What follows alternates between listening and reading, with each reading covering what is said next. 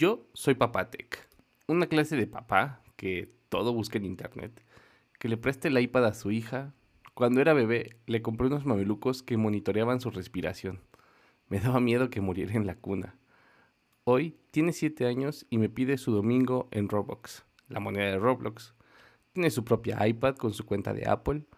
El otro día me dieron ganas de comprarle un Apple Watch para saber en dónde se encontraba si iba a casa de alguien de la escuela. No todo es tech. Le enseño también a andar en bici, patinar, jugamos mucho con sus muñecas, etc. Ella quiere ser astronauta. Hoy hay astronautas mexicanas, todo es posible. Mientras tanto, hoy es Día del Padre y de esto va este episodio. Bienvenidas y bienvenidos a Chile Molitech, un podcast donde yo, Mariano Rentería, busco hablar sobre temas de tecnología con un enfoque y cariño especial a temas de TI. Como les platicaba en esa intro tan emocional, quise hacer un episodio diferente en donde invité a tres papás que han estado en el podcast a que me platicaran sus experiencias siendo padres. De todos aprendí algo y a ver qué les parece este episodio especial.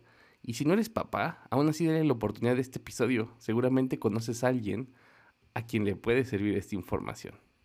¿Cómo estás, Oscar? Este, te invité para este, pues este podcast edición especial para hablar de tu experiencia como papá y una persona Primero que nada, pues me gustaría que te presentaras y que nos dijeras cuántos hijos tienes, de qué edad, este, cómo te va.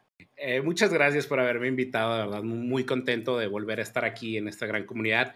Y bueno, mi nombre es Oscar Barajas, mejor conocido como GNDX en las redes sociales, mexicano, pero actualmente viviendo en Medellín, acá en Colombia. Y bueno, desde hace tres años ya padre del Bebeloper, como le apodo. y pues nada, una, una, una etapa eh, interesante, nueva, llena de muchas emociones y de, pues de todo, ¿no? De un gran crecimiento tanto como de él y, como uno, ¿no? Como padre también. Entonces, la verdad, muy, muy enriquecedor esta gran experiencia que estamos viviendo. Fíjate que yo pienso que algo que nos hace, bueno, las personas tech, ¿no? Eh, muchas veces estamos muy acostumbrados a buscar información en Internet, ¿no? O sea, ya es parte del día a día, o sea, así de que esto, pues Google, este, ahora no sé si ChatGPT, pero ¿hay algún tip tech, tech que le puedas recomendar a, algún, a los padres a que al momento que digas, bueno, esto que yo, por ser tech, lo implementé en, en mi proceso de ser padre con mi, con mi bebé Loper? Fíjate que, a ver, te voy a ser sincero, más de una vez busqué eh, cosas, ¿no? Como esto, como aquello, como esto, tanto en YouTube como en nada, en, situaciones a veces como, oye, pues no sé, ¿qué tiene? Porque está enfermo de tal cosa y pues ahí pones como los detalles antes de, volar directamente, ¿no? Pero hay un tema probablemente que entre en el tabú y, lo voy a traer así como es. La tecnología con los niños, las pantallas, los dispositivos. Y, y sé que se habla y hay muchos consejos y hay mucha información también que empieza a hablar de no a las pantallas, no al acceso a dispositivos. Y yo les voy a confesar, mi hijo, Oscar David Barajas, mejor conocido como el developer, tiene acceso a un iPhone. Pero ¿por qué si es tan chiquito?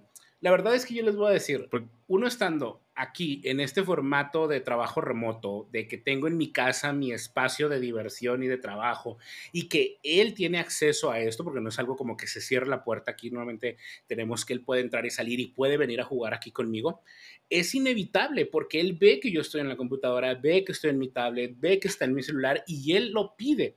Ahora, ¿cuál es el punto que hay que tener en consejo para esto, no? Saber explicarle el para qué son porque no nada más es dárselos y hacer este de baby zombies, ¿no? De que están pegados ahí al YouTube y viendo cosas que probablemente no sean lo correcto, pero es inevitable que ellos quieran. Él viene, ve mi computadora, quiere el teclado, viene, agarra un control y quiere jugar, viene, agarra mis audífonos, viene y quiere estar aquí, porque él ve que es eso lo que yo estoy haciendo. Entonces muchas veces dicen, no, es que Mark Zuckerberg no deja a sus hijos. Pues es que se mantiene una oficina, tiene un espacio en un mendigo complejo donde se desconecta para hacer sus tareas. Yo no, trabajo en casa y él puede acceder acá. Entonces es un tema ahí como de ese como sí o no realmente pero te voy a decir y te voy a ser sincero, la verdad es que me ha sorprendido, ha entrado a la escuela y siento que va mucho más avanzado que los niños, porque desde que empezó a tomar el teléfono, como mi teléfono está en inglés, pues nada, empiezo con series, con caricaturas y con recursos en inglés. Entonces él asocia algunas palabras, le gusta la música, hemos encontrado factores positivos, ¿no? De, del uso de la tecnología y entiende de qué es y hacia dónde va y él solo sabe que la usa un tiempo y todo. Entonces hemos visto factores positivos de cómo le hemos tratado de incorporar la tecnología, los idiomas, tanto el francés con mi esposa, el inglés conmigo, el dispositivo en estos idiomas. Entonces son cosas que, que me parecen que si las controlamos no se salen de control. Entonces hay que tener ese detalle de que no todo es malo y no todo es bueno, sino que hay un equilibrio y hay que saber hacerlo. Así que ese sería mi consejo como de lo que he estado viviendo acá. Sí, sí, creo que ese es, ese es un tema controversial, ¿no? El tema del screen time, como tú dices, el desde qué edad se deben de acercar a, a las pantallas. De cierta forma, yo reflexiono sobre mi infancia, ¿no? Y yo creo que esta generación que somos, este, y digo somos porque creo más o menos estamos en la misma edad, Oscar, pues éramos personas que crecimos con esta evolución de la tecnología, ¿no? O sea, crecimos afortunadamente algunos con videocaseteras, con caseteras, luego con Walkman, con Discman, y, éramos, fuimos poco a poco descubriendo, ¿no? Yo incluso tuve una computadora desde joven, bueno, desde muy temprana edad, o sea, teníamos una computadora que la tuvimos cuando yo tenía como cinco años, la recuerdo bien, y yo creo duró un año y se descompuso. Y nadie la sabía reparar y mi papá nunca la reparó y volvió a tener computadora hasta los 11 o 10 años, ¿no? Entonces, este, yo creo que es parte de la formación, ¿no? Ahora, ¿qué tanto tiempo?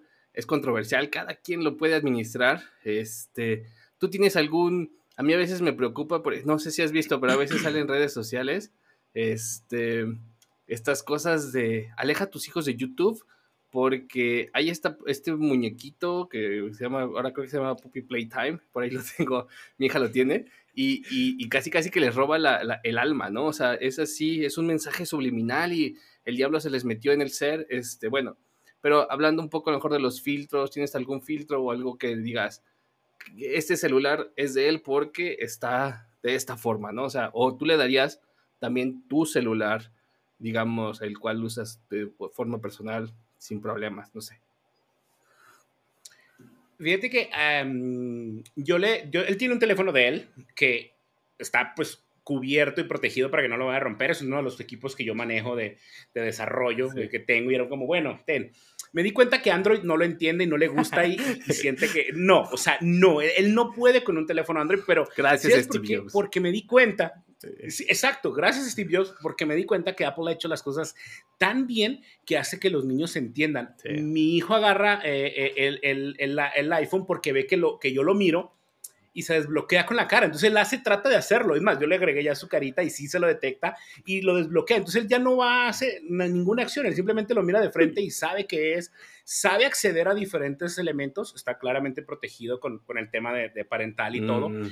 Y monitoreamos mucho lo que ve y la verdad es que nos ha sorprendido porque si bien hay en la app de YouTube una fácil acceso a los shorts, este nuevo modelo de, de contenido rápido, a él no le llama la atención todavía mm. eso, a él le gusta mucho la música, entonces le he creado sus playlists y bueno, el teléfono está offline, así que solo puede acceder a esos playlists con la música que gradualmente nos vamos dando cuenta. Entonces, igual, cuando sí está conectado, él no accede a nada, luego en el historial y también claramente pues ve su contenido, ¿no? Que particularmente le gusta una, unas como live action de unos niños que juegan, eh, Bloody Nicky se llaman, mm. que por ellos empezaba a dar a, hacer algunas palabras hasta en coreano, mm. porque ellos tienen eh, traducción en muchos idiomas. Particularmente son originalmente en inglés al español, pero también lo tienen en coreano y en muchas más.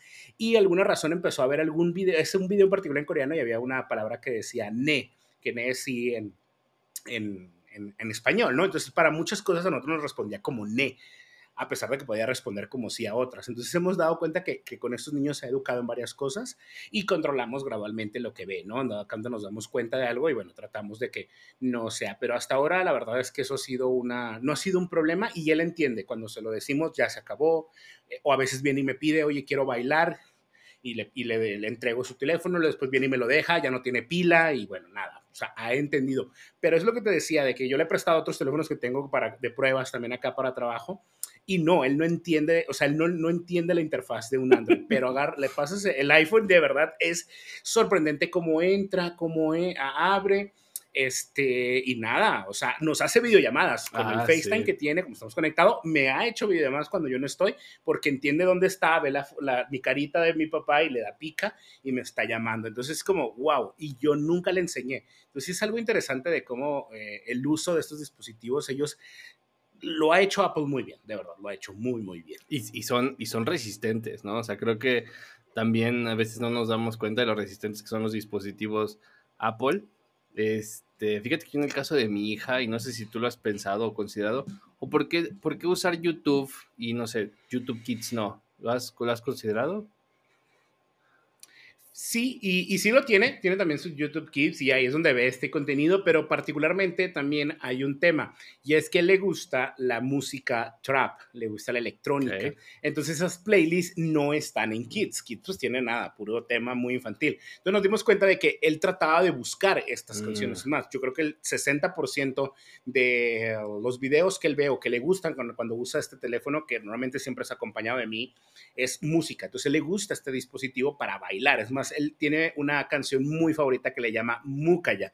No sé por qué, pero es la de In the End de mm. Linkin Park, mm. en una versión trap. Entonces, nada, a él le gusta ese tipo de música como que le, llama mucho la atención y precisamente hoy en la escuela nos decían que esa es una de sus grandes virtudes, ¿no? La música, el baile, el canto, le, emociona bastante. Entonces, pues él asocia a, su, a este teléfono y a YouTube pues, con la particularmente a esta música. Sí, con la música particularmente que le gusta.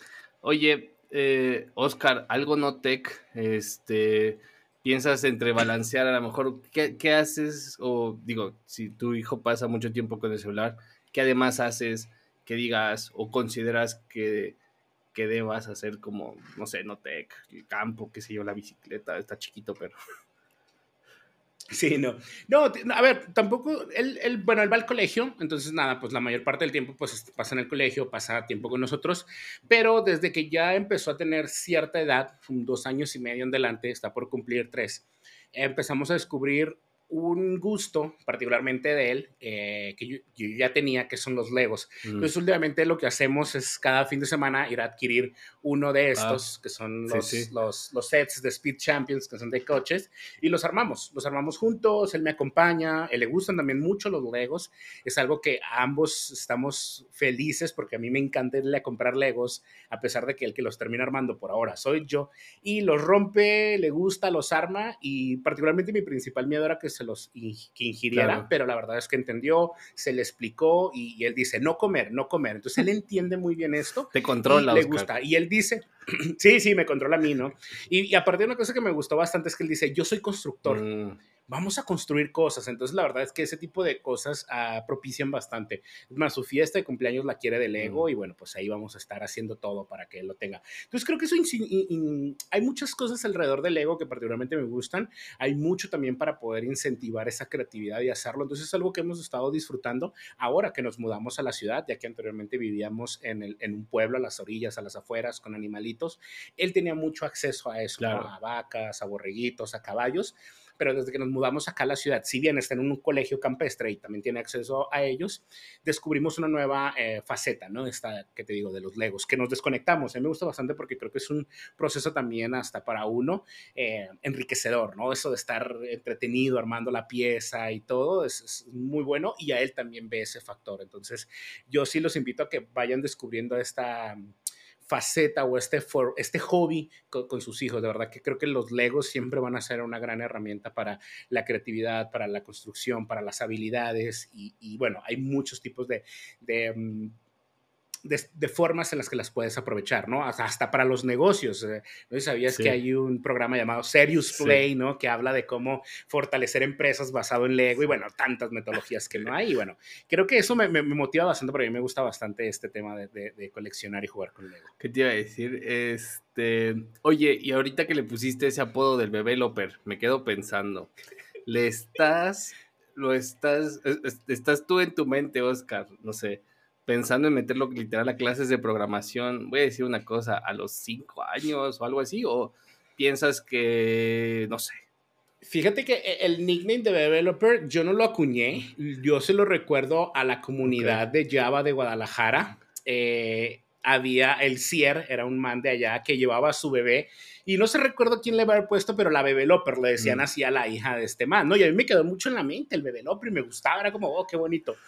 Cuando nació, yo pude hacerme del dominio bebeloper.com. Es más, actualmente soy el dueño de ese dominio y cuando nació yo desplegué el sitio y, viene un mensaje ahí, eh, bebeloper.com, si ustedes entran, dice la hora y fecha exacta de que nació, ¿no? Entonces, pues yo siempre he dicho bebeloper como de apodo, ¿no? Como, como yo eh, general, ¿no? Y creo que indirectamente mi marca personal lo ha llevado a él también a que lo asocien, porque a veces me saludan, oye, y el bebeloper, oye, saludos al bebeloper, ¿no? Entonces ya él sabrá en su momento si decide usar eh, Bebeloper, si decide usar mi nickname, imagínate, no sé, un día yo me retiro y es como, bueno, hijo, te enteré mi handle de Twitter, ahora eres GNDX tú, ¿no? Él sabrá, porque igual tiene mi mismo nombre, es Oscar Barajas, tercero indirectamente. Eh, pero sí, a ver, yo sí quiero que él entienda que es cómo funciona, porque creo que es una habilidad que hoy en día ya todos y todas deben de considerar, no para que se dediquen, sino como las matemáticas, como el español, como saber inglés. Creo que es alguna habilidad que te puede abrir puertas en muchas formas o hasta potenciar tu trabajo independiente de que no te dediques 100% a programar. Entonces, sí quisiera que él fuera entendiéndolo, que fuera haciéndolo y probablemente lo voy a hacer con Lego. Eh, Lego tiene un set de esto para programar y todo esto, entonces probablemente lo voy a introducir por ahí pero si el día de mañana él no quiere y él le gusta ser bailarino, le gusta ser cantante por el gusto que hoy tiene por la música, yo lo voy a apoyar. Yo creo que el tema es no forzarlos, es que experimenten, que prueben y que gradualmente ellos puedan decidir qué es lo que quieren, ¿no? Si él quiere dedicarse a esto, créeme que va a ser la persona más feliz, ¿verdad? Pero si no, no me tengo que frustrar ni yo, ni tengo que llevarlo a la frustración a él. Así que ese tema de que médico y hijo de médico y médico, médico, pues no creo que vaya a ser conmigo si él no lo desea, ¿no?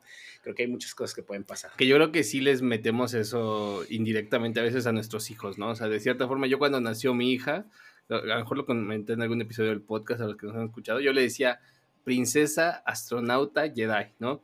Princesa porque era una niña y, quisiera así que estuviera completamente protegida, astronauta porque yo siempre quise ser astronauta, o sea, es un sueño frustrado, y Jedi pues porque como ven ahí tengo muchas cosas, ¿no? De Star Wars. Este, no le gustó Star Wars hasta mucho y digo, creo que Star Wars pues no es para niños chicos, mi hija tiene seis años. Este, la llevé a la NASA y poco a poco el tema del, astronauta le llama la atención. Ahora ella ya está como que quiero ser astronauta y así, a veces se pelea con, mamá, papá, es que me dijo Pawis que yo no, que no hay astronautas de Querétaro, así que no voy a poder ser astronauta. Yo le digo, pues mira, o sea, ahorita como tiene decir, le, ah, le, cuesta trabajo la pasión por la lectura, por ejemplo, le digo, pues mira, si quieres ser astronauta, pues también te tiene que gustar leer, ¿no? O sea, también, si tú lo quieres hacer, pues hay muchos pasos, ¿no? Y yo te apoyo, pero pues también, también tú vete con calma, ¿no? Entonces, este, pero sí, de cierta forma les, les intentamos inculcar, pues esos gustos que tenemos, ¿no? O sea, yo creo que todos son influencias buenas, ¿no? O sea, incluso la programación, pues es una influencia buena. El punto es que sean influencias y no, pues, obligaciones, ¿no? Que digas, ay, a fuerzas tienes que, como tú dijiste, ¿no? Doctor, doctor, todos doctores. Mm, no. Yo tengo un concepto para eso. Yo le digo que el ejemplo impone. Entonces, me ve a mí y él quiere venir con la compu y quiere estar aquí con, tecleando.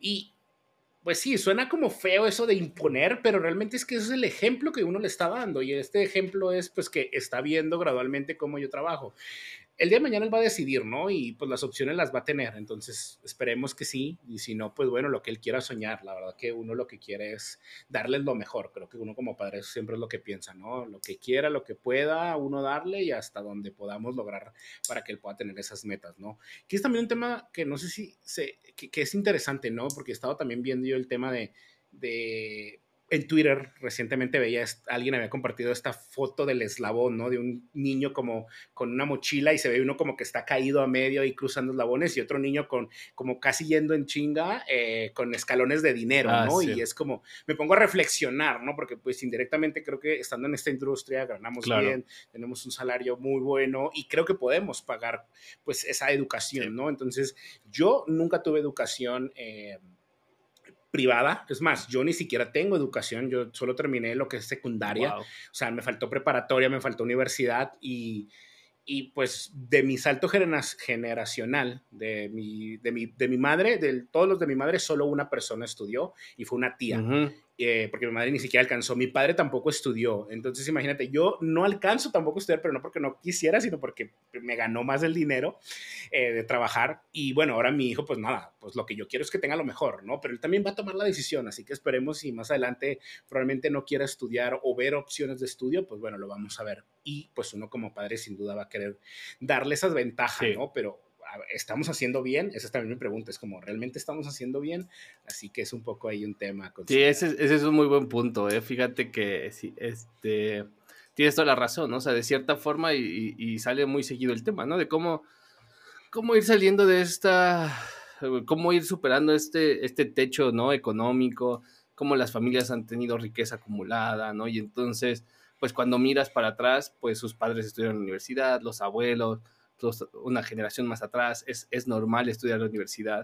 Este, yo en ese sentido creo que sí fui afortunado, o sea, yo le, digo a Gaby, ¿no? A mi esposa, este, mis abuelos estudiaron, los, mis abuelos maternos, los dos estudiaron la universidad, mis papás estudiaron la universidad, ¿no? Mis, del lado de, la familia de mi papá, mis abuelos no estudiaron la universidad, eh, mi papá sí, mis tías todas, entonces ya como que ya traigo eso, pero tampoco hemos sido jamás una familia de mucho dinero, ¿no? O sea, siempre hemos sido clase media, pero uno de mis, lo que mi papá decía mucho era, yo te voy a intentar pagar la escuela más cara que me alcance, ¿no?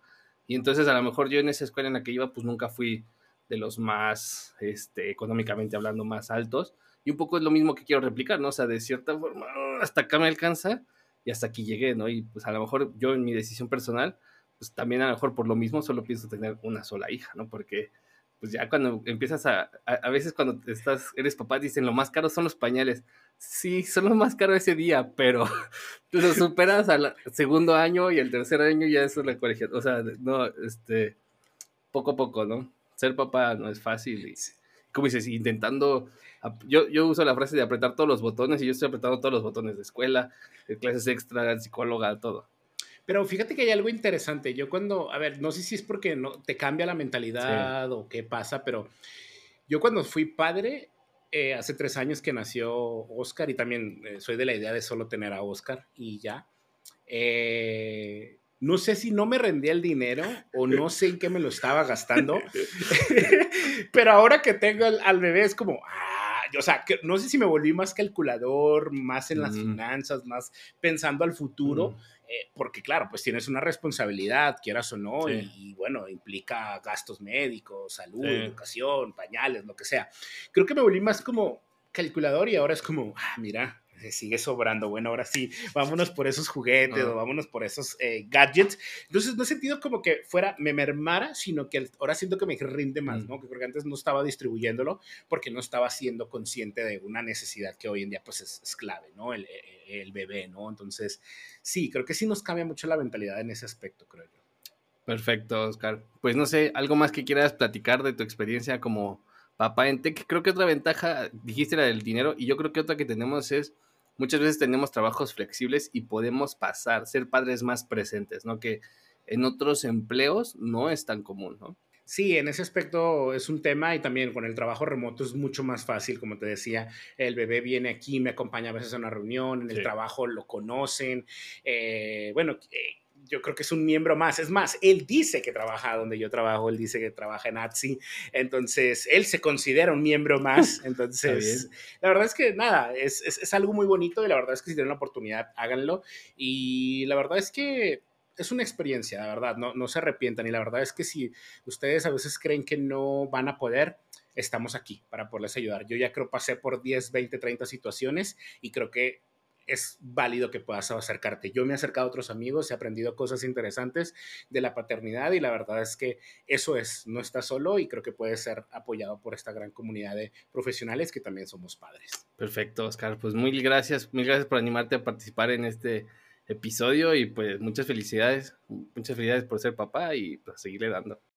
Hago una pausa rápida, no me tomo ni 10 segundos porque este episodio no tiene patrocinador, así que voy a platicarte de mi libro, La Guía de Bolsillo para Líder Técnico, un libro con muchos consejos para líderes en tech. Puedes comprar el libro o simplemente unirte al newsletter mensual con consejos de liderazgo míos y de otras publicaciones. En las notas de este episodio está el link. Seguimos con el podcast. Hola Luis Mejía, ¿cómo estás? Bienvenido de regreso al podcast. En esta ocasión para platicar acerca de ser papá y me gustaría que te presentaras como, como papá. ¿Cuántos hijos tienes, hijas? Platícame de eso. Hola, muchísimas gracias. Un gusto estar de regreso por acá. Mi nombre es Luis Mejía. Pueden encontrarme en las redes sociales como Luis Mejía Dev. Y yo soy papá desde los 24 por ahí, 24 años. Tengo dos hijas, eh, una de 7 y una de 10 años. Wow. Pues, pues excelente, ¿eh? bienvenido, bienvenido al podcast, como te decía. 34 años, dos hijas de 7 y de 10 años. Significa que fuiste papá desde por ahí, desde tus 24 años. Ya, ya traes algo de experiencia. No sé si te consideras junior, senior o middle ahí en tu, en tu experiencia como padre, Luis. Sería senior, pero todavía me falta proactividad. Mi esposa todavía me tiene que decir muchas cosas. Entonces, voy a poner nivel medio. Perfecto. Oye, ¿Hay algún tip tech que quieras recomendar a otros padres, no sé, acerca de todos estos? Eh, es una generación, la de, la de nuestros hijos, que está pues mucho más expuesta a la tecnología, ¿no? Y tenemos que lidiar con redes sociales, tiempo en pantalla y muchas cosas que a lo mejor son tabús, otras que no son tabús, pero a lo mejor tú como alguien que te dedicas a esta industria, ¿qué le puedes recomendar a otros padres?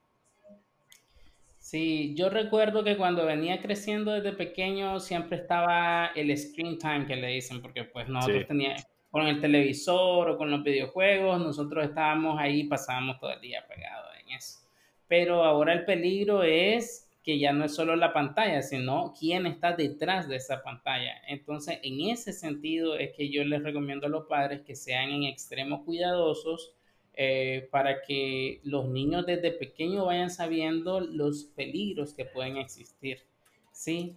Eh, por ejemplo, para mis hijas, yo eh, no tienen redes sociales porque pues están pequeñas, 7 y 10 años están pequeñas, no tienen redes sociales, usan Netflix, Netflix, pero lo usan de acuerdo a los perfiles de su edad, pues el contenido digamos que de su edad. Y con respecto a YouTube, por ejemplo, YouTube tengo mucho cuidado con ello, porque eh, aunque yo le filtraba contenido por edad, eh, de todos modos se filtraba algún contenido todo raro, todo extraño, porque no se sabe pues quién está detrás creando esos contenidos. Claro.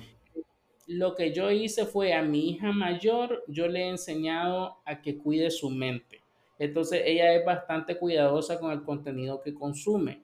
Sí, incluso pues si yo veo que hay algo medio raro ahí, yo le digo, ¿y qué pasó con eso? Y entonces ya ella cae en cuenta y ya eh, lo corrige, lo cambia. Pues. Eh, con mi hija menor lo he intentado varias veces, pero todavía no tiene ese, ese digamos, autocuidado. O sea, ella se queda ahí y mira cualquier cosa que el, algoritmo le muestre. Entonces, en ese sentido, mejor... Eh, solo bajo supervisión es que la dejo ver algunas cosas o que la hermana o algo que está viendo la hermana que yo apruebo, pues puede verlo en YouTube. Pero YouTube ella sola no la dejo que lo use porque pues ya me pasó eh, unas cosas raras ahí que le salían una Peppa Pig para cuando estuvo mucho la Peppa Pig y de repente la Peppa Pig ensartando agujas. O o triturando otras cosas. Entonces, no, gracias. No, YouTube, no, no, gracias. Oye, ¿y YouTube Kids no lo has considerado, Luis? Sí, ya lo he considerado, pero igual eh, no me fío del YouTube Kids. Además, tengo instalado, por lo menos en, los dispositivos de mi hija, tengo el Family Link que, mm. que, me da para estarle filtrando y midiendo el tiempo de pantalla. Eh, pero aún así. ¿Ese es de pues, Android? Sí. ¿Eso de qué es? estoy en extremo eh, cuidado, de Google. Mm. Sí. Perfecto. Sí, justo creo, creo que mm, a veces se habla mucho, ¿no? En las noticias de tech, por ejemplo, sobre las responsabilidades que tienen las redes sociales acerca de evitar a lo mejor crear eh, perfiles menores de 13 años y no sé qué tantas cosas, pero eres la segunda persona que veo eh, que, que, me dice y que habla acerca del tema de YouTube, ¿no? YouTube se ha vuelto probablemente la herramienta en la cual más tiempo pasan nuestros hijos este, viendo contenido, ¿no? Y la verdad es que YouTube en sí, sí, sí es este, pues es muy útil, ¿no? O sea, es una, es, una herramienta llena de contenido valioso, educativo, este, documentales, etcétera, pero también es una herramienta llena de desinformación, eh, etcétera, ¿no? Entonces, pues sí, creo que de cierta forma el cómo cuidamos a nuestros hijos de esto es, es muy interesante, Luis. Algo que te puedo mencionar, algo extraño que me ha pasado es que a mi hija mayor, por ejemplo, cuando tenía tres años menos, tiene 10 ahorita, digamos que tenía tres, cuatro años menos, yo le decía, ¿cómo hicieron ese video de YouTube? ¿Crees que eso es verdadero? Le decía. Y entonces ella me podía decir, no, no creo que sea verdadero, yo creo que usaron la computadora para hacer eso. Eso parece falso. Eso se lo decía hace 3, 4 años, pero con el uso más frecuente y más cotidiano de, de la plataforma, ahora le pregunto, ¿y eso es verdadero? Sí, sí, sí es verdadero, mira, aquí me lo están diciendo. Y entonces como que más bien ha venido perdiendo ese criterio para distinguir la realidad de lo que es fantasía. Y eso es muy peligroso porque la otra vez estaba un, un video de YouTube de cómo atrapar un rayo. Entonces, imagínate a los niños tratando de atrapar un rayo. Pero, y, pero pues hay que tener mucho cuidado. No, y, tienes razón, ¿no? Porque va relacionado, digo, a lo mejor ahorita estamos usando este ejemplo de cómo atrapar un rayo, porque a lo mejor nuestros niños eh, son niños, ¿no? Pero hay un montón de tendencias estas de que te tragaras los, los pots esos de, de lavar ropa, o que se tomen ciertas pastillas para ver cómo si se duermen o no se duermen. O sea, yo creo que YouTube está muy, muy a las expensas de ciertos retos virales que a veces no nos damos cuenta y que también a veces como papás nos sobre, a veces también nos sobre preocupamos, pienso yo, ¿no? O sea, creo que hacemos bien en preocuparnos, pero también como papás estamos expuestos a la desinformación, ¿no? O sea, de cierta, cada cierta frecuencia surgen en las en los grupos de WhatsApp de papás de cuiden a sus hijos de YouTube Kids porque miren, esto está pasando, ¿no? Y algunas cosas son reales y otras cosas son, son, son falsas, ¿no? Y simplemente meten esta, pues este miedo a los papás que tienen que lidiar con esto, ¿no, Luis?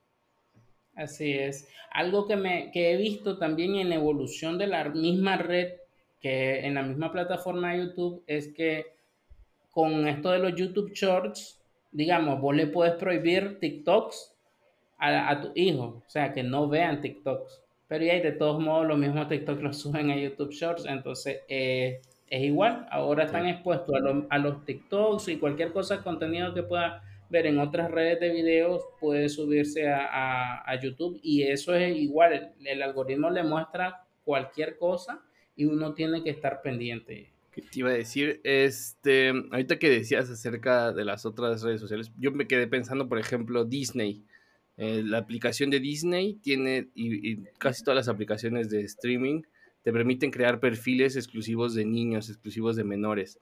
Pero de cierta forma, por ejemplo, a mí me pasa en Disney, que mi hija ya tiene siete años, y hay contenido que yo considero que a lo mejor no es tan malo, voy a decirlo así, o no tan controversial, y aún así no te lo, o sea, a veces sobrefiltran eh, el contenido de Disney y por ende tienes que salirte de esa, de esa opción, ¿no? No hay una flexibilidad para padres. Voy a poner un ejemplo muy burdo, o sea, a lo mejor películas que nosotros crecimos como La Sirenita, Bambi, este, Peter Pan, etcétera, que ahora se han vuelto películas controversiales porque a lo mejor este, pueden tener eh, Incluso cuando las ponen en Disney te ponen un anuncio que dice, esta película puede contener imágenes en las cuales los niños son presentados como indios americanos y hoy en este tiempo no se debería de usar, etcétera. Pero bueno, no te deja ponerlas, ¿no? Entonces creo que a veces hay papás que para no lidiar con eso, pues terminan creando perfiles que no son de niños por la falta de flexibilidad. No sé si lo has notado tú, Luis.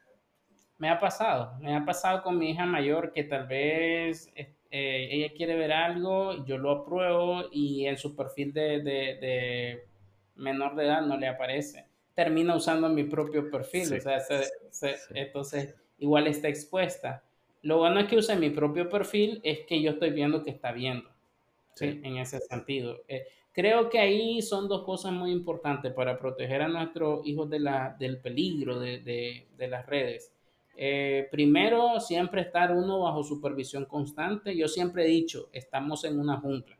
O sea, si vos andás en una jungla con tu hijo, vos sabes que no vas a dejar que un animal salvaje te los atrape, un cocodrilo, un, un leopardo, cosas así, ¿verdad? Entonces, yo hago, yo, eh, entonces yo hago esa, eh, yo doy ese ejemplo y digo yo, es lo mismo, estamos en ese mismo peligro, no podemos dejar que nuestros hijos nos los atrapen un, monstruo, por así decirlo. Claro. Eh, entonces, eso es lo primero. Como padres tenemos siempre que estar presentes, como que estuviéramos en una jungla. Segundo, nuestros propios, a nuestros propios hijos hay que irles enseñando el autocuidado, porque de nada sirve que nosotros los protejamos y eh, si ellos mismos no saben protegerse.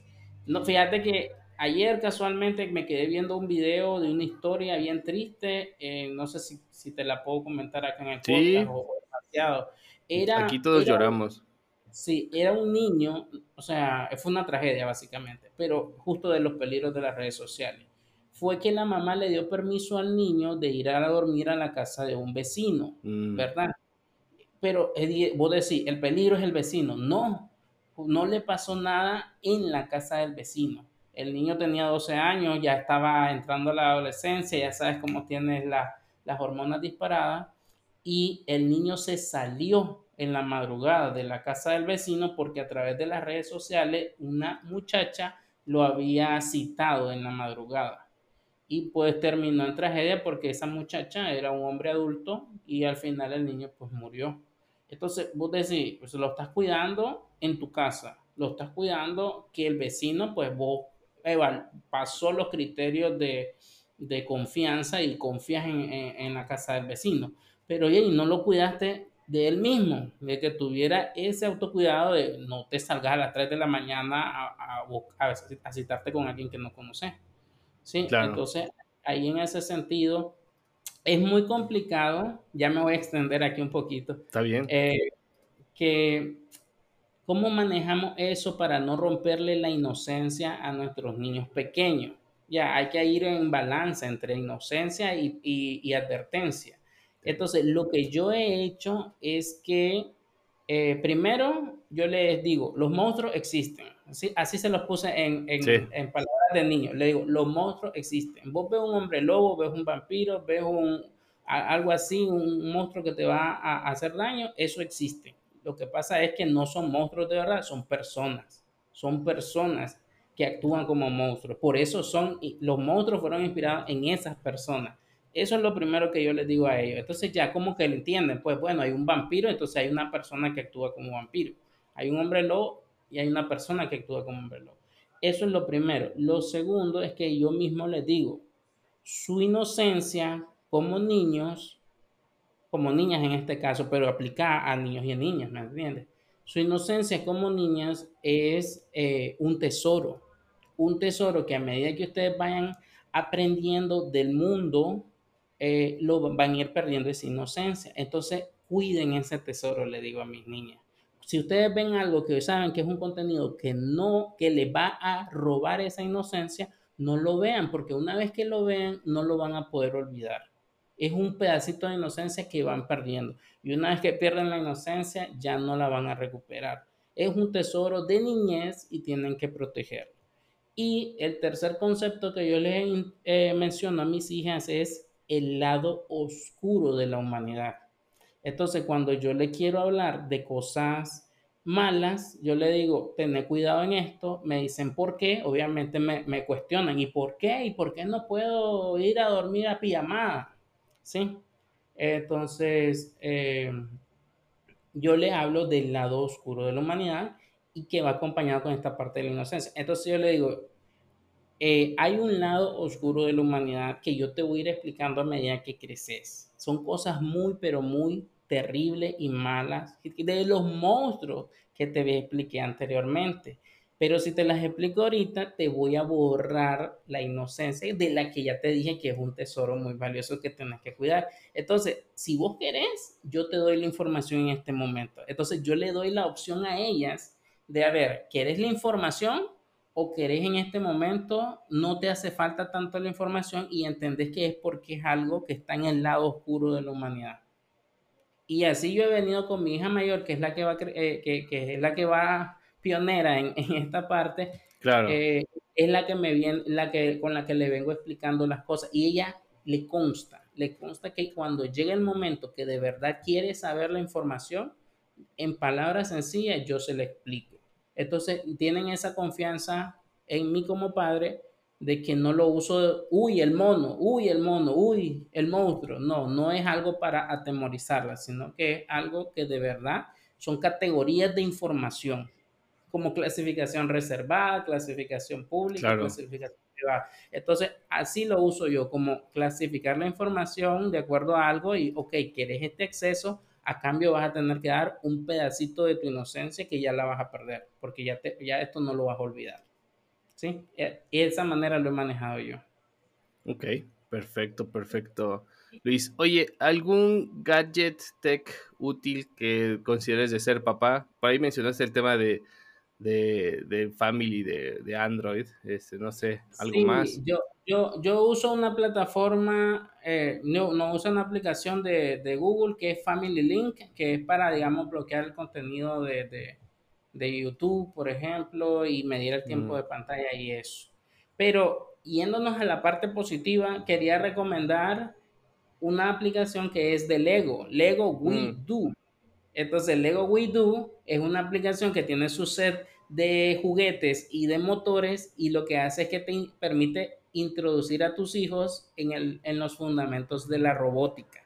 Entonces, pasándonos a la parte positiva, yo quería recomendar ese, esa aplicación y ese gadget. Si ustedes quieren, le ven interés a, a sus hijos y a sus hijas en esta parte de la tecnología, una forma de saciar esa curiosidad eh, es ponerles a, esa tecnología, pero de una forma nutritiva y que les permita que les deje algo positivo. Entonces, a ver, no te voy a abrir una red social, pero a ver, te, te doy este set para que juegues con, programes tu propio robot. algo así, un balance. Ok, eso te iba a preguntar. ¿Eso es para programar? O sea, ves también a tus hijas consideras muy importante que se involucren en el tema de tecnología? ¿Las ves siendo programadoras o qué opinas? Yo la, yo tengo, la, la mayor tiene una tendencia hacia el arte, es artista, le gusta el ballet, le gusta la pintura. La menor tiene una tendencia hacia el deporte, le gusta la gimnasia, le gusta la natación, competir. Entonces, ahorita en este momento no miro a ninguna de las dos como tecnóloga, pero al mismo tiempo a las dos ya las puse en clase de robótica porque pues les, les fui inculcando esa curiosidad. Miren, a ellas les gustaban los Legos, obviamente. Entonces, de tanto que les gustaban, yo les decía, y no quisieran que los objetos Legos se movieran. Y ya les creé la curiosidad. Y sí, se pueden mover y bueno, ya las metí a clases de robótica. Entonces, la mayor aceptó la clase de robótica y las continuó hasta los siguientes niveles. La menor aceptó las clases de robótica, probó un tiempo, no le gustó y ya se salió pero es justamente exponerlas para que por lo menos tengan la idea de, que, de cómo es y si en algún momento les despierte el interés, pues ahí estamos presentes. Ok, perfecto, perfecto. Oye, Luis, ahorita decías algo de que tu hija este, es, es, más artística, ¿no? Eso es algo no tech que tú consideres importante como papá. Por ahí hablaste de, de estos tres puntos que para ti son importantes, pero no sé, yo veo en redes sociales que pues luego tienen, ayer tuvieron algo de, ballet y luego las cosas de gimnasia. ¿Tú también consideras muy importante esa parte, Luis? Sí, eh, justamente lo no tech es de que traten de ocupar el tiempo, eh, que, los niños, que nuestros hijos ocupen el tiempo en distintas actividades, eh, tanto físicas como sociales. Entonces, no es mentir, en el colegio dicen que se socializa, pero no se socialice tanto, porque lo, a ver, cállense y copien, son los, profesores dicen lo que te dicen. A ver, el recreo es de 30 minutos, pero no corran, siéntense a comer, no hagan tal cosa. Entonces, es mentira. Entonces, después de clase, yo siempre, eh, pues yo tengo en distintas actividades a mi hija, pero al mismo tiempo, ahorita las tengo porque puedo pagar esas actividades, pero cuando no podía, pues eh, lo que buscaba era opciones más económicas, actividades más económicas en las que las pudiera tener. Sí, pero sí, siempre tenerla en actividades que involucren lo físico y lo creativo para que no para ir combatiendo el tiempo de pantalla. Ellas solitas, ellas solitas, no, ya me voy, me voy para mi clase de gimnasia, me voy para mi clase de natación, para mi clase de ballet. Ellas solitas dejan la tablet el dispositivo para irse a hacer sus actividades. ¿Por qué? Porque disfrutan hacerlo físico, disfrutan ver a sus amiguitos, tienen amiguitos en cada grupo, en cada actividad que, que las ponemos, tienen su pequeño grupo de amistades. Ya no es solo ese nicho de, de las personas que conocen en el colegio solamente, ya conocen de un grupito diferente, de otro grupito, y así va, van haciendo la parte social también. Entonces, esa sería mi recomendación. Actividades que involucren lo físico y lo social. Mm.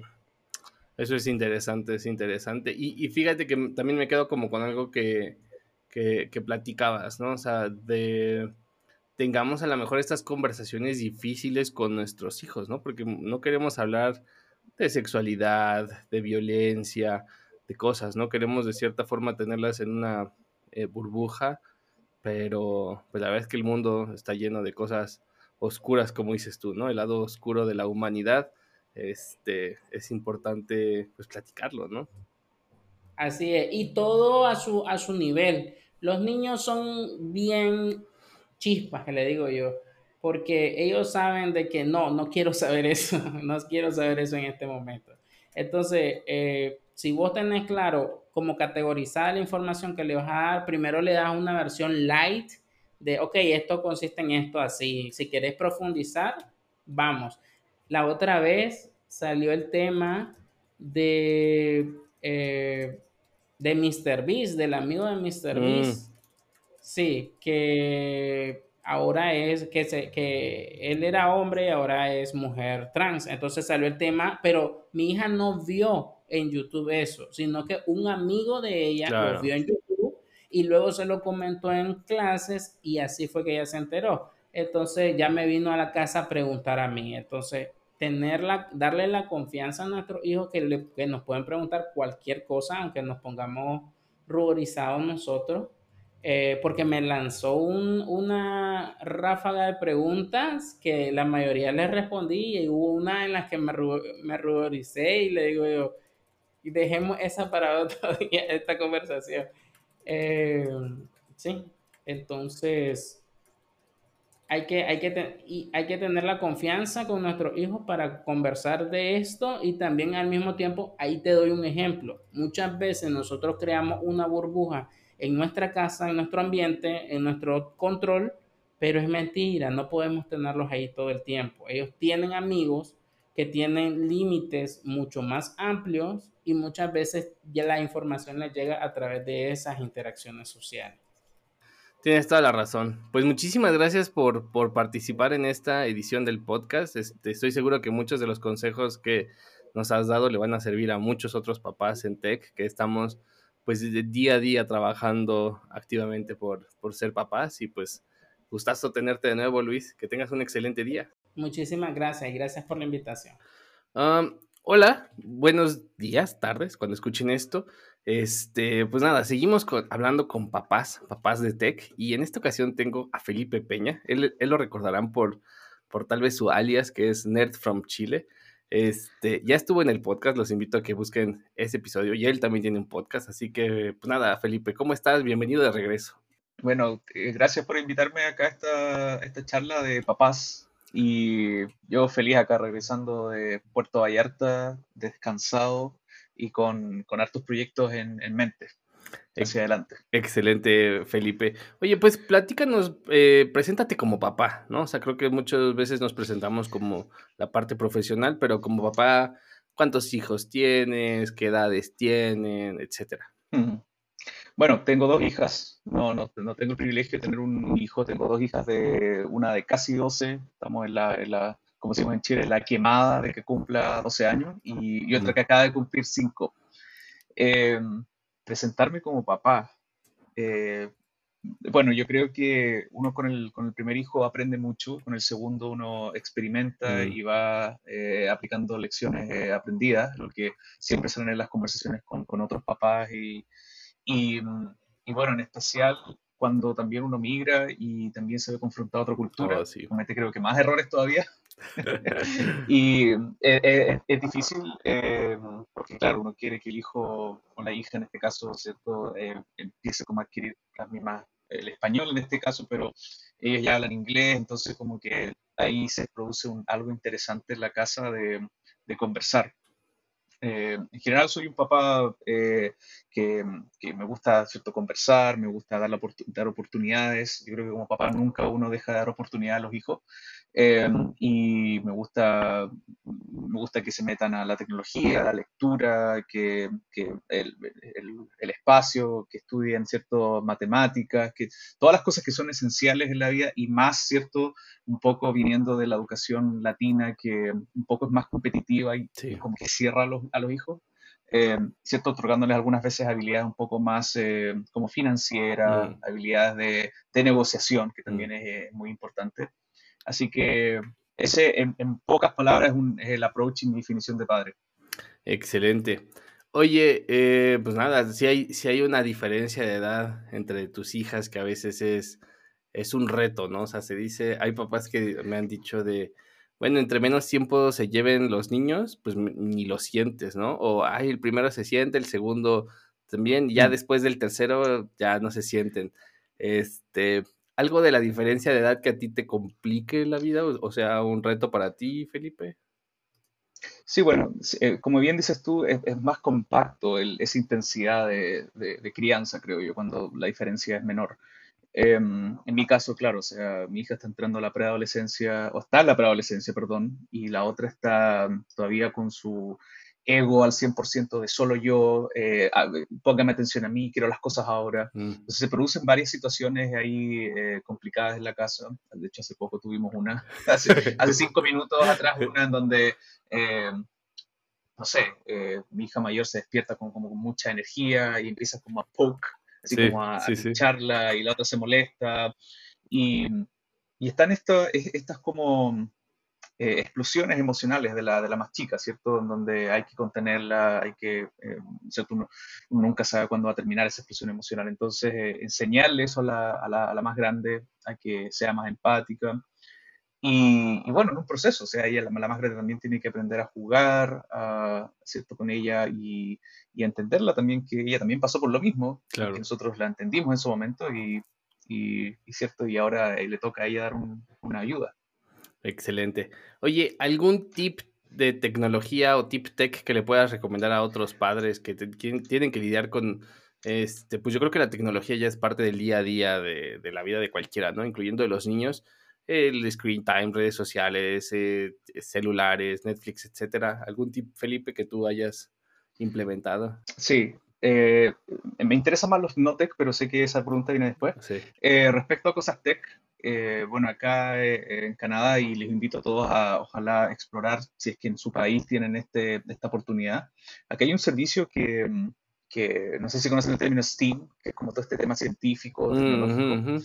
Eh, y hay una empresa que se llama Kiwi CO, KiwiCo, que te envían cajitas mm. con proyectos para los niños. Estos proyectos van variando desde, desde los más chicos, la, la de 5, por ejemplo, es más de manualidades de armar pero la de, la de 12 empezó a recibir cajas como donde ya tenías que armar robots, y mm. armabas como máquinas para entender física. Entonces, para cualquier papá que quiera, bueno, primero pasar tiempo con sus hijos, ¿cierto? Eh, asumiendo eso, eh, estas, cajitas, estas cajitas ofrecen un servicio mensual, también uno lo puede pausar si es que quiere eh, por un mes o dos meses, y también vienen con libros, si es que también lo quiere agregar como mm. al, al pack. Entonces, esa es una suscripción muy buena que, que nosotros tenemos acá y que podría ser interesante para alguien. Lo otro es que el tema del idioma para mí es muy importante acá en Canadá, especialmente el, chino, el mandarín, porque acá hay mucha población asiática. Y hemos estado usando un servicio, una plataforma que se llama preply.com, que es, son clases muy baratas de, de conversación con nativos eh, de, de, otros idiomas, en este caso con, con, personas en China.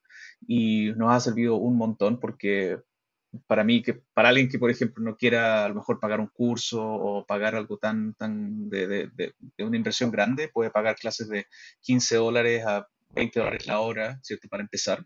Nosotros con mi hija tenemos un, un pack eh, mensual con la más chica para que aprenda chino y ya ha funcionado súper bien porque eh, es muy didáctico, bueno, depende del, del, approach de cada profesor, pero muy didáctico porque le va enseñando con canciones, con, mm. ¿cierto? Con, eh, le va mostrando con, con, figuras, animales y todo eso. Muy, muy entretenido. Y el último tip que te tengo acá, bueno, son las herramientas de Apple, eh, de efecto, bueno, o de Android, en el caso que la gente que, que use esa plataforma, pero las herramientas de parenting control, de, ¿cierto? De, eh, compartir servicios con, con, más, con mi hija más grande en este caso, y creo que sirven mucho. Em, y ahí, bueno, después hablamos de las no tech, que, que un poco creo que más importante que algunas veces que las herramientas que son tech.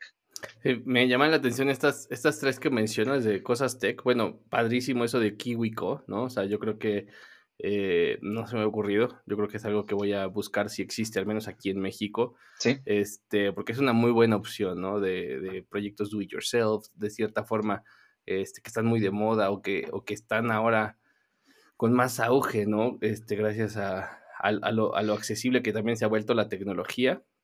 El tema de Preply que dices de los, de los idiomas, también me, me, me pues es, es parte de las preocupaciones de los papás, ¿no? La educación este, que en Latinoamérica estamos muy enfocados en, pues, aprende inglés, aprende inglés, aprende inglés, ¿no? A mí, mi papá me, me, repitió hasta el cansancio que aprendiera inglés. Eh, estuve, tuve la fortuna de estudiar en una escuela privada, donde se dieron clases de inglés, y eventualmente la escuela le metió mucho más enfoque al inglés, y yo salí con un buen inglés, pero sin usar el inglés. O sea, tardé muchos años en conseguir un trabajo que me pidiera inglés, y yo hasta decía, mm, mi papá creo que se equivocó, o sea, esto no se necesita, ¿no? Y en culturas como la canadiense o la americana, que, que son competitivas en el tema educativo, en el que yo le decía a alguien, ¿no? Este, ahora viene muy de moda que qué método tienen tus escuelas, las escuelas privadas de, de enseñanza de matemáticas, el método eh, Singapur, el método ruso, el método no sé qué, y, y, los papás son tan competitivos en ese tema e incluso en los idiomas. Entonces el chino aunque no es un idioma oficial de Canadá, este, pues tu interés, ¿no? De, de hacer networking y, y conectar al mundo, ¿no? Sí, pero es que sabes que yo creo que va más allá de, va más allá de la competitividad que te puede dar como, como para el trabajo, ¿cierto? Que sí, yo, a mí también me pasó, esto es el futuro, esto va a ser la, muy interesante si es que quieres trabajar para otros países. Pero aquí tiene que ver más con, en nuestro caso, con también entender otros contextos culturales, ¿cierto? Y, y a ti te va a servir cuando, cuando empiezas a entender cómo, cómo funciona esta, esta cultura, en este caso chino, eh, después te impacta en la vida también. Y tú puedes entender, ah, esta persona actúa así por esta forma. Eh, por ejemplo, los chinos, algo que, que, yo no sabía, es que a ellos les gusta mucho retribuir de vuelta a sus, a sus padres y, los, mm. los, van a, los llevan a vivir a sus casas. Y, y eso, eh, no sé, yo, yo, pensaría que era más frío, no sé, pero yo creo que hay un tema de retribución, perdón, de contribución cultural a tus hijos que también eh, van a, se va a permear ahí en, eh, y además ojalá el tema eh, profesional. Yo iba a hacer la broma, Felipe, de que decidiste enseñarle a tu hija chino para que cuando crezca te lleve a su casa y, y es, un plan a, es un plan a largo plazo el tuyo. Eh. Oye, pero sabes que esa, esa, es una discusión muy interesante, la podemos conversar después en otro momento, pero los indios también, hacen eso. Sí. Y lo, los indios son mucho más fríos en el sentido de que esta es una inversión. Yo, te, yo te estoy pagando tanto y tanto porque tú después tienes que eh, sí. eh, cuidarme. Entonces, es una, muy, una discusión muy interesante, creo yo. Sí, de la cultura, sí, hay que platicarla algún día. Sí. Este, que yo he convivido con muchos indios y también les, les, he visto varias cosas. Oye, en los gadgets tech útiles de ser papá, ¿tienes alguno, no sé? Por ejemplo, creo que ahora, yo por ahí una vez me compré un, un este, un giroscopio, creo que se llama del DJI, porque yo dije, no, con este voy a grabar todos los momentos de mi hija. En su momento ya lo vendí hace poco porque pues, eh, era muy incómodo, o sea, realmente estás en el momento clave y pues de aquí a que se lo pones al celular, se lo conectas, etcétera, pues hoy ya este, Apple incluso sacó este modo de, de movimiento, ¿no? Eh, pero no sé, ¿algo por ahí? Sí, eh, bueno, eh, hace poco eh, empezó esta idea de, porque nuestra hija también practica esquí, mm. empezó esta idea de, de, estas máquinas que, ¿cierto? que graban 360 y ah, que sí. te muestran ¿cierto? Un, un, eh, un, panorama así muy, muy entretenido, ¿cierto? Con los efectos también que este Tiny Planet, que, sí. que tú ves así como, como que estás en un planeta como sí, en Dragon Ball cuando, cuando eso. Y, y bueno, eh, el tema con los gadgets yo creo que eh, para nosotros es muy intencional, en, el sentido de que no nos gusta comprar cosas que, claro, como dices tú, que después va a ser... Eh, nos gusta usarlas antes. Entonces teníamos un amigo eh, chino, que volviendo a la, conversación anterior, que nos, que nos prestó una Insta 360 para cuando nuestra hija estaba haciendo esquí y, y ahí la usó y, y súper bien. Bueno, y hace poco decidimos eh, comprar una de ellas. Mm. Y ahora en este viaje, ¿cierto? Lo bueno es que es, es, waterproof. Aquí es toda una decisión, ¿cierto? De volver más al tema de los hijos, o sea, para, para guardar cosas, para, ¿cierto? Después eh, eh, recordar las memorias. Y, y, ha funcionado súper bien. el, el software se conecta muy bien, o sea, la experiencia de tener la, la INSA 360 prendida eh, ¿cierto? genera una red wifi y tú desde el teléfono te conectas y es muy fácil, o sea, no hay como estos otros problemas algunas veces con las máquinas que es como, hoy se, se cayó, se desconectó, que, ¿cierto? Eh, eh, importa también. Y la edición también es muy sencilla, tiene una aplicación donde tú puedes editar, puedes, ¿cierto?, agregarle distintos efectos y también tiene una aplicación de escritorio para, para editar videos. Así que ese gadget lo recomiendo para quienes quieran llevar quizás un poco más allá la experiencia de grabar memorias, cierto celular, yo creo que súper bien, las cámaras está, super, mm, son muy buenas, entonces igual eh, yo creo que eh, sirve de todas formas para guardar cosas. Está padre, está padre. Oye, Felipe, pasemos a la parte que más querías, la parte no tech. Este, ¿qué consejos tienes ahí o qué cosas de estilo de vida practicas como padre? Bueno, sí, yo te decía antes que lo note quizás es más importante que lo tech en estos casos porque tú aquí en las preguntas describías screen time, redes sociales, celulares, Netflix. nosotros hace poco fuimos confrontados con esta pregunta de celular, por favor, celular. Bueno, ya, ya hemos sido confrontados hace dos años casi. Y, eh, y ya cedimos, cedimos completamente porque ella nos decía, soy la una de dos personas que todavía no tenemos celular. Cedimos, cedimos por... Em, y por varios motivos, por ese, ese fue uno, pero también seguimos porque llegó el punto en donde también uno tiene que apostar por los hijos y tiene que darles confianza, ¿cierto? Eh, y, y, aquí es donde yo te decía que ese tipo de conversaciones, eh, el, el, tema de, por ejemplo, a mí me gusta mucho cuando, cuando llevo a mi hija a clases de piano, eh, me gusta colocar un programa de actualidad donde, por ejemplo, hablen de lo que está pasando con TikTok. Entonces nos vamos, escuchamos ida y vuelta, nos escuchamos todo un podcast sobre eso y hablamos sobre lo de TikTok. Es como, ¿qué está pasando? ¿Qué, eh, como, ¿qué piensas tú de esto? ¿Qué, ¿Qué, crees tú mm. que va a pasar en el futuro? Lo mismo que la inteligencia artificial y todas estas cosas. Entonces, esos momentos para mí son muy, muy importantes y, y, son momentos que eh, que, obviamente los, los, tenemos cuando estamos todos abiertos a tenerlos, porque algunas veces los hijos no, no quieren hablar contigo y no quieren tener conversaciones. hay que tenerlos cuando estén abiertos, cuando, ¿cierto? cuando pueda, puedan conversarlo. Lo otro interesante es que eh, también en, el, en, la escuela ¿cierto? han tenido estos debates en donde han hablado de TikTok, han hablado de las redes sociales. Hay una ocasión también ahí interesante desde mi, desde mi punto de vista, porque yo en Chile no veo esto, y que es que tiene que ver con, con el bullying cibernético, con, eh, ¿cierto? Con, con, todo eso. Y, y, creo que eso, de nuevo, eh, eh, es muy interesante.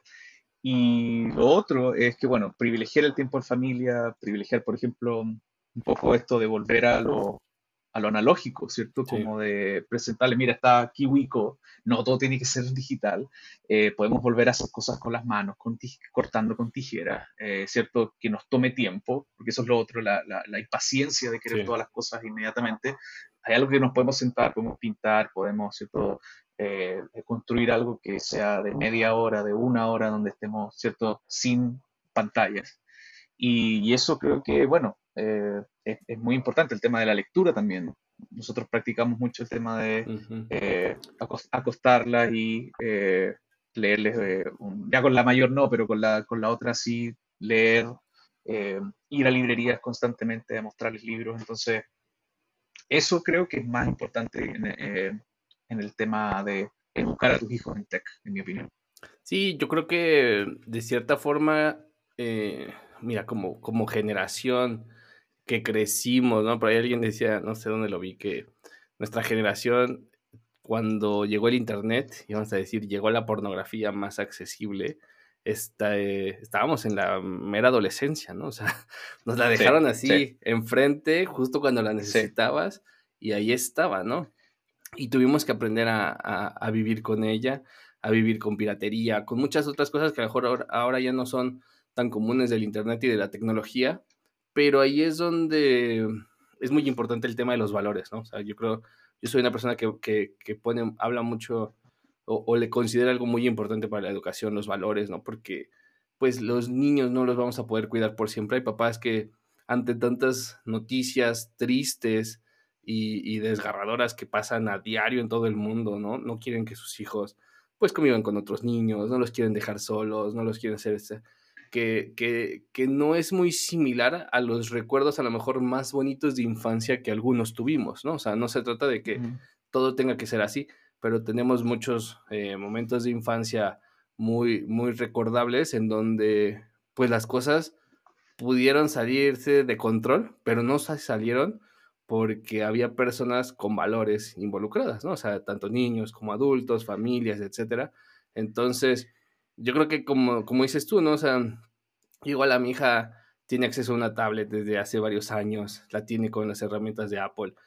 Eh, cambié mi perfil por el de ella porque eh, si no, mis audífonos de Apple se conectaban a su tele y las llamadas a veces estaban ahí, ¿sí sabes? Entonces, este, problemas, pero a la vez, eh, pues las compras, ¿no? Que quiere dinero en Roblox y así, pues bueno, tenemos por ahí un, a cambio de que leas, a cambio de que hagas tus obligaciones, pues te ganaste este dinero y en lugar de darte lo mejor como, como esto, pues te lo doy en Roblox, ¿no?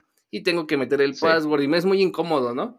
pero pues digo, es parte del control parental y está bien, ¿no? O sea, pero es, son, cosas que hay que lidiar. Yo creo que, yo creo que, bueno, hay dos cosas que quiero agregar, si es que, si me permites. Lo primero es que, lo primero es que eh, es muy, em, a ver, uno como papá creo que ve las cosas eh, como, ve a, ve a, su hijo más frágil en general. Eh, y, y, creo de que el hijo o la hija es muy, mucho más fuerte o menos frágil de lo que uno cree.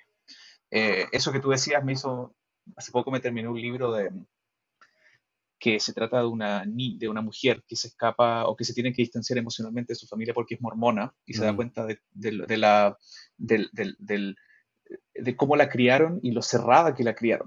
Entonces, eh, pero ella al final decía, yo era feliz y era, porque eso era normal. Claro. Y, me, hizo mucho, me hizo mucho sentido lo que decías de eso de, de, de, pese a que hay guerra, pese a que hay pandemia y todo eso, yo creo que nuestros hijos, nuestras hijas son felices porque tienen nuestra, nuestro cariño, tienen nuestro cuidado, y nosotros quizás somos algunas veces los que le colocamos un poco más de, de, de, de eso, de eso trágico a, a, sus vidas y a su mente. Y lo otro que te quería decir es que también algo que, que me gusta decirle mucho a nuestras hijas cuando por ejemplo, tenemos vacaciones, cuando tenemos eh, ¿cierto? la posibilidad de ir a un show eh, de música, decirle, tú eres el 1% de, de o sea, tú eres el, el, el, 1% más suertudo de este mundo, porque eh, eso también es muy fácil que, que se le olvide a ella, y, bueno, a uno mismo también. y, y, cuando, bueno, hay que ser, tener gratitud y, pensar de que somos, estamos en tech, tenemos muy buenos sueldos afortunadamente, y eso, traspasárselos a ella, eh, es, hay que hacerlo constantemente, porque si no, después se acostumbran y creen de que es cierto, así es la vida eh, normal o en, general, o fácil, claro.